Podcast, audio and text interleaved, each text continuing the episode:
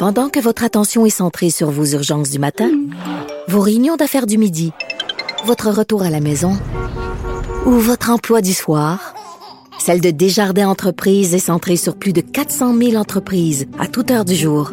Grâce à notre connaissance des secteurs d'activité et à notre accompagnement spécialisé, nous aidons les entrepreneurs à relever chaque défi pour qu'ils puissent rester centrés sur ce qui compte, le développement de leur entreprise.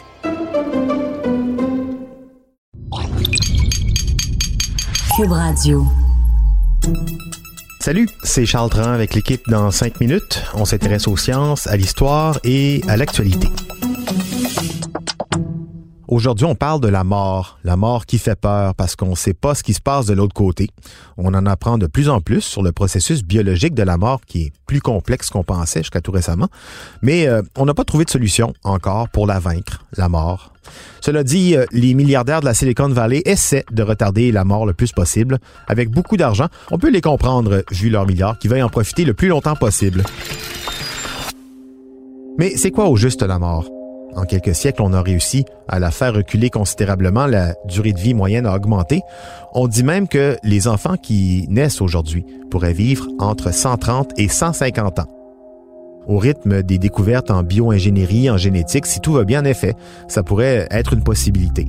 Par contre, on ne connaît pas encore très bien les conséquences de nos modes de vie actuels, hein? pesticides, nanotechnologie, pollution de l'air. Si ça se trouve, l'espérance de vie pourrait aussi diminuer. Ce qu'on sait par contre, c'est qu'il y a plusieurs personnes, surtout les milliardaires de la Silicon Valley, aimeraient bien voir la mort un peu comme un problème qui pourrait être éventuellement réglé. Les réflexions d'Elon Musk vont dans ce sens-là avec son projet Neuralink. And then people may decide that they want to retain their biological self or not. Versus some sort of Ray Kurzweil scenario where they download themselves into a computer? You will be essentially snapshotted into a computer at any time. If your biological self dies, you could just probably just upload into a new unit, literally le fantasme transhumaniste, comme Ray Kurzweil l'imagine, uploader sa conscience dans les internets. Ray Kurzweil, qui d'ailleurs dirige Calico depuis 2013. Calico, c'est quoi? C'est une compagnie de biotechnologie fondée par Larry Page de Google, un autre qui veut pas mourir, dont la mission de Calico est de tuer la mort, to kill death. Rien que ça. Un journaliste du New York Times faisait remarquer récemment que, comme de plus en plus de milliardaires de la Silicon Valley prennent de l'âge, ben, ils sont plus prompts à mettre de l'argent dans cette quête vers l'immortalité. Ça, l'immortalité, c'est une quête qui dure depuis un petit moment. Hein? L'épopée de Gilgamesh, il y a 5000 ans, en Mésopotamie, ça raconte ça, la quête d'un roi pour atteindre l'immortalité. Ça fait longtemps qu'on l'a pas vu, Gilgamesh, donc on imagine que ça n'a pas fonctionné pour lui, mais ça n'empêche pas nos kings contemporains de poursuivre la quête. Peter Thiel est un des plus connus. Lui aussi, grande figure du transhumanisme, Peter Thiel a fait ses milliards en cofondant et en revendant le site PayPal avec son ami Elon Musk.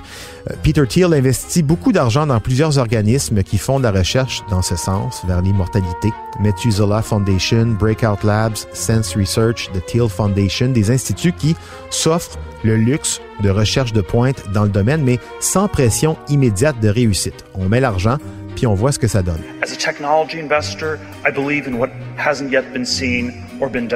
On raconte toutes sortes d'histoires en plus sur ce monsieur qui paierait des fortunes à une entreprise pour se faire transfuser mensuellement du sang frais de jeunes hommes.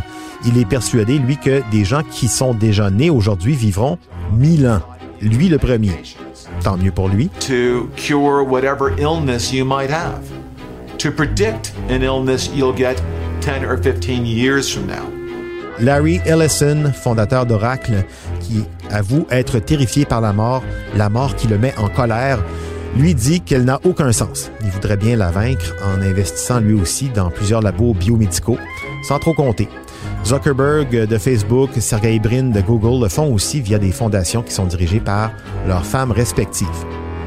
Des investissements qui mettent sur la carte des scientifiques controversés, comme Cynthia Kenyon, elle travaille sur le prolongement de la vie par manipulation génétique. Aubrey de Grey, un ancien informaticien qui ressemble à Rasputin, autodidacte en biogérontologie, qui cherche des manières de régénérer les tissus cellulaires. We get sick when we were born a long time ago, and then we die, and that's kind of like not a good thing. Tout ça, euh, dans le club des milliardaires, a poussé Bill Gates à exprimer quelques inquiétudes concernant les priorités de, de ces nouveaux jeunes milliardaires que les riches financent des recherches pour pouvoir vivre plus longtemps alors que nous ne sommes pas encore débarrassés du paludisme ou de la tuberculose. Je trouve ça franchement égocentrique. Bill Gates. D'ailleurs, lui, Bill Gates, s'intéresse plus aux problèmes de survie qu'à ceux de l'immortalité avec euh, la fondation qu'il dirige avec sa femme, Melinda.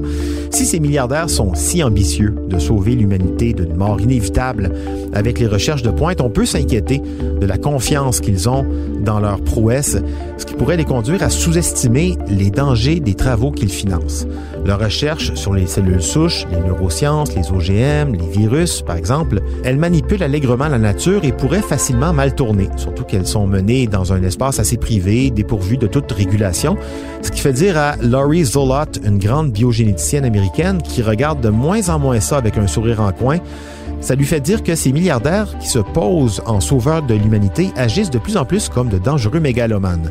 Et même en cas de succès, le ralentissement ou l'arrêt du vieillissement, ça pourrait entraîner des bouleversements sociaux d'une ampleur inédite, nous dit-elle, avec une pression accrue sur les ressources naturelles, sur l'économie, mais aussi sur la société en général.